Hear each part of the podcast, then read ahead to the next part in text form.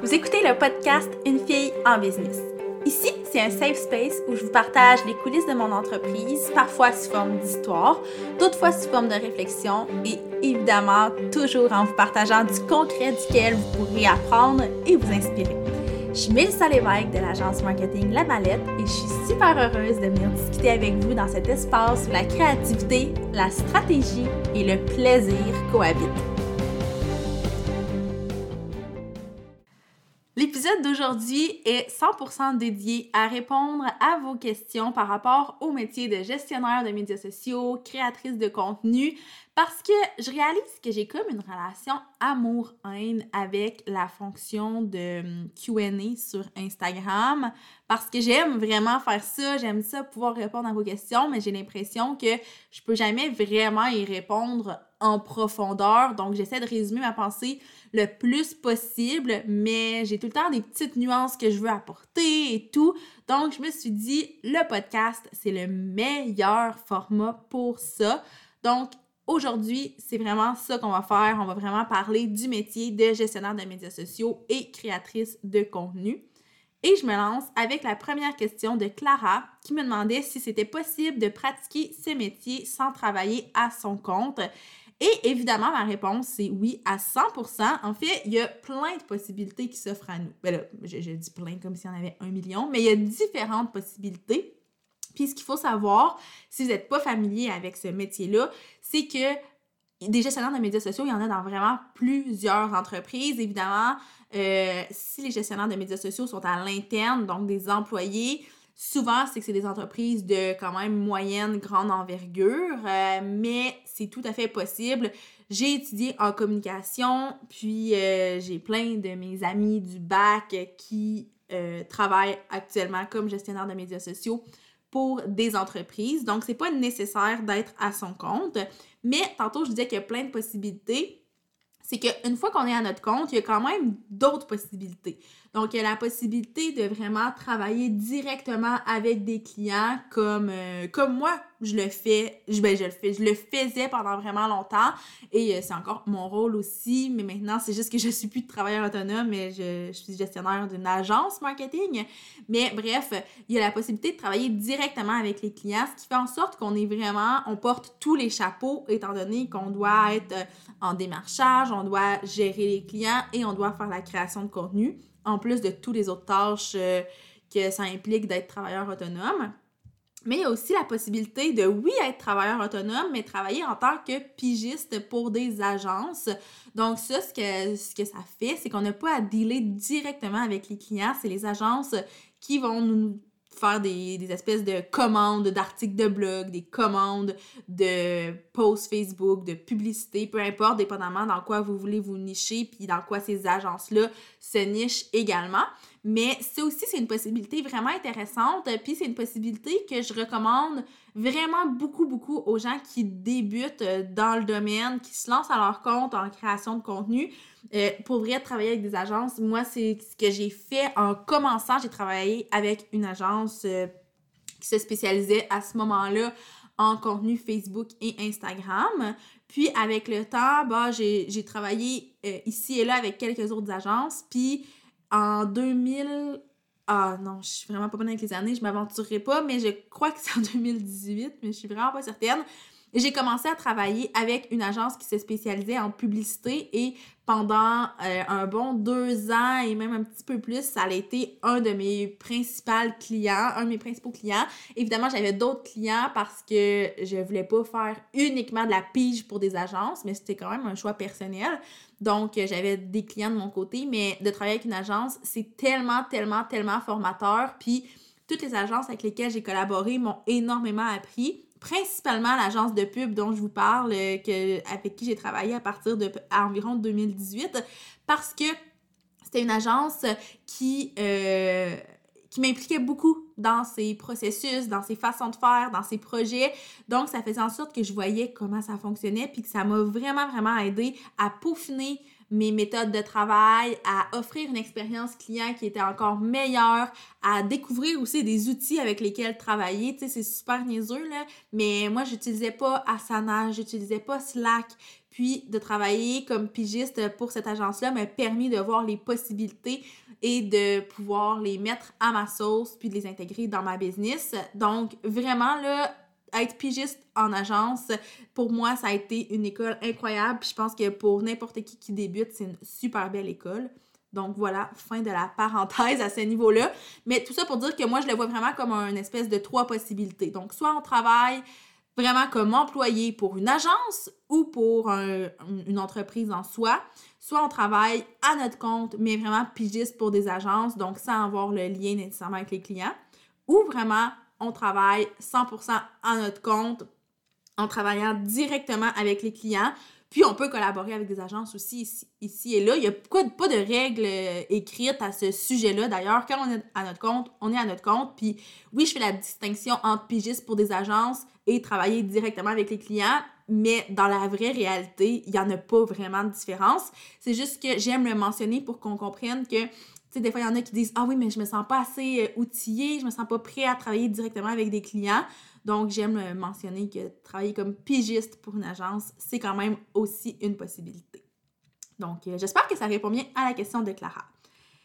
Il y a Audrey qui dit il faut étudier en quoi? Est-ce qu'il faut étudier en communication ou autre chose?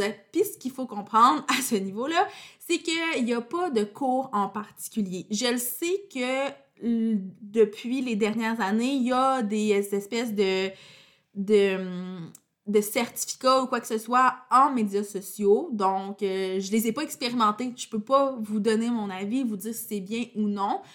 Par contre, euh, il faut être conscient que les médias sociaux, ça bouge énormément. Donc, ce qu'on apprend sur les bancs de l'école, ben, quand on sort de l'école, peut-être que c'est un peu moins d'actualité. Et là, je ne dis pas ça du tout pour dénigrer euh, l'école. Au contraire, moi, j'ai fait un bac en communication, puis pour moi, ça a été euh, quand même un, atout important. Donc, euh, je vous recommande peut-être d'aller voir si jamais pour vous, c'est pertinent d'aller étudier là-dedans. Donc, je pense pas, je pense que c'est intéressant.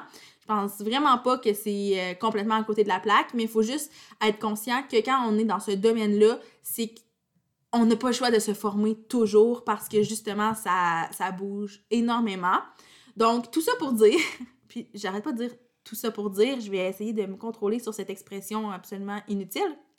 Mais là où je veux en venir, c'est que pour moi, étudier en communication, ça a été un atout important, mais pas parce que c'est un atout important que c'est obligatoire. Comme je vous dis, oui, il y a la possibilité d'avoir des formations académiques à l'université ou peut-être au cégep aussi, mais c'est aussi possible de se former nous-mêmes. Tu sais, moi, dans, mon, euh, dans ma garde rapprochée, dans les gestionnaires des médias sociaux qui sont autour de moi, j'ai des gens qui ont étudié en mode, en enseignement, en psycho, en politique. Donc, c'est vraiment très, très, très euh, éclectique. Mais c'est des gens qui, une fois qu'ils ont terminé ces bacs-là, qui se sont rendus compte qu'ils ne voulaient pas nécessairement poursuivre dans cette voie-là, se sont formés un peu sur le tas, évidemment, puis qui ont suivi des formations indépendantes aussi, qui leur ont permis de faire ce métier-là et qui maintenant en vivent d'ailleurs très bien. Donc, euh, l'école, c'est un atout important, mais c'est pas obligatoire dans ce domaine-là, euh, comme ça pourrait l'être en médecine, par exemple. Ensuite, une autre question que je trouve vraiment intéressante, c'est est-ce qu'on doit avoir un esprit super créatif? Donc, c'est une question de Marianne. Et à ça, je répondrais oui, c'est quand même important, mais non, ce n'est pas que ça. Donc, tu sais, c'est sûr que dans création de contenu, il y a le mot création. Donc, ça demande d'avoir des idées, de s'inspirer, d'être original dans notre façon d'apporter des messages. Ça demande d'être capable de réfléchir et de, de générer des idées qui sont créatives mais c'est pas la seule chose qui compte. Donc, oui, l'esprit créatif est important, mais si on a juste ça, c'est peut-être pas assez pour euh, dire qu'on se lance dans le domaine parce que il y a aussi la vision stratégique qui est vraiment, vraiment, vraiment, vraiment très importante dans le métier de créatrice de contenu parce que une chose que, j'aime dire, puis je crois que c'est quand même assez, euh, assez bien imagé pour que vous compreniez, mais si on a juste un esprit créatif, on est un artiste. Si on a un esprit créatif et une vision stratégique, ben là, on peut devenir un gestionnaire de médias sociaux ou une créatrice de contenu. Et là, je ne dis pas ça pour dénigrer ceux qui ont des esprits uniquement créatifs. Je dis pas ça pour dénigrer les artistes non plus. Et évidemment, je pense que vous avez compris, c'est rempli d'amour, mais tout ça pour dire ah non, j'ai encore dit tout ça pour dire, mais bref, ce que je veux dire avec ça, c'est que ça prend, oui, un esprit créatif, mais ça prend beaucoup plus que ça pour faire ce métier-là. Une chose qu'il faut être conscient aussi, par contre, c'est que ça s'apprend. ça, se, ça se travaille aussi. Donc, moi, je crois que quand j'ai commencé, puis là, j'essaie de me ramener vraiment dans mes débuts. J'avais quand même la vision stratégique qui me venait de mon parcours académique, mais l'esprit créatif, euh, il était pas super aiguisé. Tu sais, oui, j'avais des bonnes idées, oui, j'étais capable de créer des trucs, mais peut-être pas de la même façon qu'aujourd'hui. Donc, c'est quelque chose que j'ai développé avec le temps, au même titre que j'ai travaillé avec des personnes dont la situation était complètement l'inverse. C'était des personnes hyper créatives, c'était vraiment des artistes à la base, mais qui ont été amenés à développer leur vision stratégique et qui a fait en sorte qu'aujourd'hui, ce sont d'excellentes gestionnaires de médias sociaux. Donc, c'est comme les deux ingrédients qui, je pense, sont absolument nécessaires, mais c'est pas nécessaire de les avoir à 100% dès le début parce que ça se travaille vraiment, vraiment. Quand on, quand on a envie d'explorer cette avenue-là, quand on est passionné par ce métier-là, ben nécessairement, on travaille sur nos compétences. Puis je pense que c'est comme ça dans tous les métiers. Là. Je veux dire, une infirmière est pas la meilleure infirmière au jour 1. On espère qu'elle est assez compétente pour faire la job, mais ce ne sera pas la meilleure. Elle va devenir la meilleure avec les années, avec l'expérience. Et c'est la même chose pour les gestionnaires de médias sociaux. Donc, jour 1, on espère qu'on a certaines compétences parce que sinon, c'est on part vraiment de zéro et là, c'est un peu problématique, on va se le dire mais je pense que tout se développe avec le temps. Maintenant, une question de Jade. Comment trouver des clients ou un emploi dans le domaine? Donc, pour trouver un emploi, euh, je suis pas la meilleure pour vous conseiller parce que si vous connaissez un peu mon histoire, j'ai eu un seul emploi entre l'université et le moment où je me suis lancée à mon compte. Puis, euh, même en étant comme étudiante, j'avais des emplois, euh, j'ai eu des emplois dans ce domaine-là, mais la majorité de mes revenus venaient quand même de certains contrats que je faisais à mon compte. Mais quand même, une espèce de norme, c'est qu'il y a plusieurs offres d'emploi pour des gestionnaires de médias sociaux, créatrices de contenu sur des sites d'offres d'emploi. Euh, principalement, moi, je recommande euh, Isarta, Grenier aux emplois. Euh, je sais pas s'il y en a d'autres, le vite comme ça, c'est comme les deux premiers qui me viennent euh, qui me viennent en tête, mais n'importe quel site d'emploi va avoir ce genre d'emploi-là. Donc, c'est vraiment de faire ses recherches. Puis, évidemment, ben, d'être à l'affût avec les entreprises que vous aimez. Donc, euh, récemment, j'ai une de mes amies qui me dit euh, Hey, j'ai vu en primeur qu'une de mes entreprises préférées cherche un gestionnaire de médias sociaux. Ils ont dit qu'elle allait l'annoncer seulement la semaine prochaine sur, euh, sur les sites d'emploi, mais ils l'annonçaient en primeur sur leur page Facebook donc euh, j'ai postulé. À ce jour, je ne sais pas quel est le résultat de ça, mais je sais que des fois, en étant à l'affût des pages qu'on aime, ou par exemple, euh, d'aller de faire une tournée régulière. Donc, par exemple, pour la mallette, quand on, euh, quand on cherche des gens, nous, c'est pas des employés, par contre, on engage chez des pigistes. Mais quand on engage des pigistes, on fait pas des offres d'emploi, évidemment, sur des sites, mais vraiment, on l'annonce dans notre réseau, sur nos médias sociaux. Puis euh, c'est comme ça que ça se passe. Donc, médias sociaux et sites d'emploi pour trouver des emplois. Et pour trouver des clients, ben malheureusement, il n'y a comme pas de recette magique. Mais par contre, j'ai envie de vous recommander un guide que j'ai créé et qui est complètement gratuit. Là. Je vous dis pas ça pour vendre quelque chose. Il coûte 0$. Et c'est un guide que j'ai créé il un petit moment qui vous partage cinq façons d'obtenir vos premiers mandats en création de contenu. Donc, ça va probablement vous aider, puis euh, ça va aider à répondre à cette question-là parce que, comme je vous dis, il n'y a pas de recette magique. Il n'y a pas une seule façon de faire. Mon guide comprend cinq façons, mais il y en a des dizaines et des dizaines. Puis, euh, je crois que ça vaut la peine de juste faire des recherches s'informer. Puis il faut garder en tête que quand on cherche des clients en création de contenu, ben c'est comme n'importe quel travailleur autonome qui recherche des clients, que ce soit une coiffeuse, une photographe, une créatrice de contenu, une massothérapeute, une graphiste. On est tous un peu dans le même bateau. Donc, c'est vraiment de, de prendre le temps de se former puis de faire des recherches quant au développement des affaires quand on est travailleur autonome. Et finalement, la dernière question à laquelle je vais répondre aujourd'hui, c'est la question de Sophie qui demande qu'est-ce que ça implique concrètement comme tâche d'être créatrice de contenu? Évidemment, je peux pas parler pour celles qui le font en tant qu'employé, je peux pas nécessairement parler pour les pigistes. Je vais vraiment vous parler de comment ça se passe chez la mallette. Évidemment, moi, mon rôle a changé avec les années. Mon rôle est devenu beaucoup plus de la gestion d'entreprise. Mais si je me ramène il y a de cela environ deux ans, quand je faisais uniquement de la création de contenu, à ce moment-là, mes tâches étaient de, premièrement, rencontrer les clients. Après ça, de définir sur papier, c'était quoi la stratégie de contenu? Donc, c'est quoi les objectifs, c'est quoi les médias dont on dispose, qu'est-ce qu'il y a à créer, c'est quoi le calendrier de contenu, quel type de contenu, c'est qui la clientèle cible? Donc, bref, de définir vraiment tout ça pour en faire un document de référence.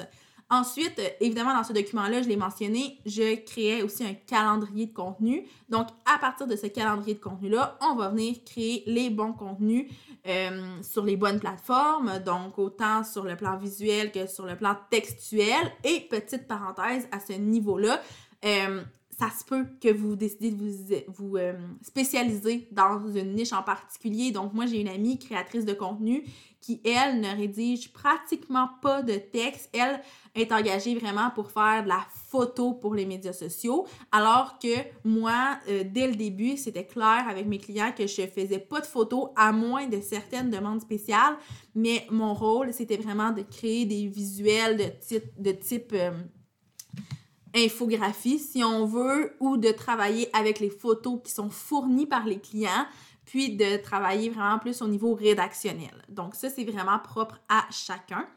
Donc, il y a tout ce qui est euh, création, qui est vraiment une, des principales tâches, on va se le dire, en tant que créatrice de contenu.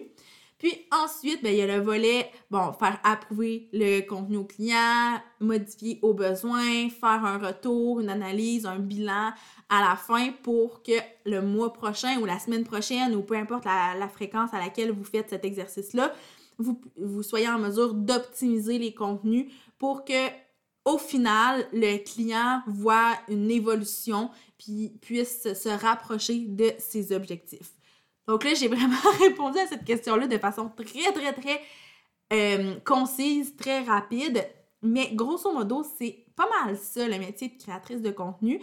Euh, je vous dirais que la création de contenu, c'est pas 100% du travail, vous aurez compris, mais c'est quand même une grande portion. Puis après ça, ben, en tant que travailleur autonome ou entrepreneur, ben, on décide un peu comment on le gère. Dans mon cas, comme je vous ai dit, ben, je fais encore de la création pour certains clients, je fais de la création pour la mallette, mais euh, il y a beaucoup de choses qui sont déléguées à mon équipe et moi, je vais vraiment faire euh, un, peu le point de contact entre la, personne de mon équipe qui est en charge de ce mandat-là et le client. Je vais développer la stratégie. Le contenu va aller entre les mains de, Coralie, de Laurence ou de Fanny, qui sont des filles qui travaillent avec moi. Puis ensuite, elles vont me renvoyer le contenu. Moi, je vais venir le réviser et l'envoyer à mes clients. Donc, bref, il y a vraiment plusieurs façons de, fonctionner.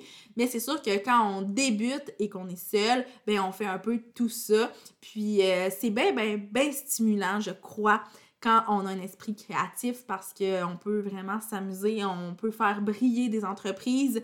Et j'ajouterais il y a aussi, une petite chose que j'ai oublié de mentionner, là, il y a une certaine partie de recherche. Donc, c'est sûr qu'il faut être très curieux, il faut être ouvert d'esprit, puis il faut choisir des mandats en fonction des trucs qui nous intéressent parce que créer du contenu pour des entreprises dont on ne connaît pas grand-chose, pas qu'on connaît pas grand-chose de l'entreprise, mais de, du domaine dans lequel cette entreprise-là évolue, ben c'est quand même un beau challenge. Donc, si ça ne nous intéresse pas, ça devient complètement contre-productif parce qu'on doit faire des heures et des heures de recherche sur quelque chose qu'on aime peut-être un peu moins. Alors que si vous choisissez des mandats qui vous intéressent, bien la recherche va être facile, puis peut-être que la recherche vous allez en avoir moins à faire parce que justement, vous allez avoir toutes ces informations-là déjà en votre possession parce que c'est un sujet qui vous intéresse. Parce que c'est sûr que quand on est créatrice de contenu, gestionnaire de médias sociaux à notre compte et qu'on travaille avec plusieurs clients, ben ça arrive que c'est des clients qui sont dans des niches qui sont complètement différentes. Donc c'est euh, quand même important, je crois, d'être euh, d'être curieux puis d'être capable de faire beaucoup beaucoup de recherches pour créer le meilleur contenu qui va le mieux servir à l'entreprise. Donc, c'était une petite, une autre petite parenthèse à ce sujet-là parce que je crois que ça demeure vraiment important. Puis j'ai souvent entendu des filles, euh, ben, des filles, ça peut être des gars aussi, mais autour de moi, il y a beaucoup de femmes. Donc j'ai souvent entendu des, des, femmes gestionnaires de médias sociaux qui débutaient, qui me disaient Ah ouais, mais là, le travail de recherche est vraiment laborieux, je m'attendais pas à ça. Donc, je vous le dis tout de suite, c'est sûr qu'il y a un travail de recherche qui est super important à faire parce que c'est ce qui va tout influencer le reste du travail et qui va influencer par la suite euh, comment votre client va rayonner sur les médias sociaux et en tant que gestionnaire de médias sociaux, ben, votre rôle, c'est qu'il rayonne le plus possible. Donc, voilà, j'ai envie de conclure là-dessus. J'espère que si vous aviez des questions par rapport à ce métier-là, elles ont été répondues dans le podcast. Et sinon, mais n'hésitez pas à m'écrire sur le compte Instagram de la mallette pour me poser vos questions. Et ça va me faire plaisir, évidemment, d'y répondre. J'adore parler de création de contenu avec vous. Donc, n'hésitez euh, surtout pas à venir m'écrire. Et sur ce, ben moi, je vous dis à la prochaine!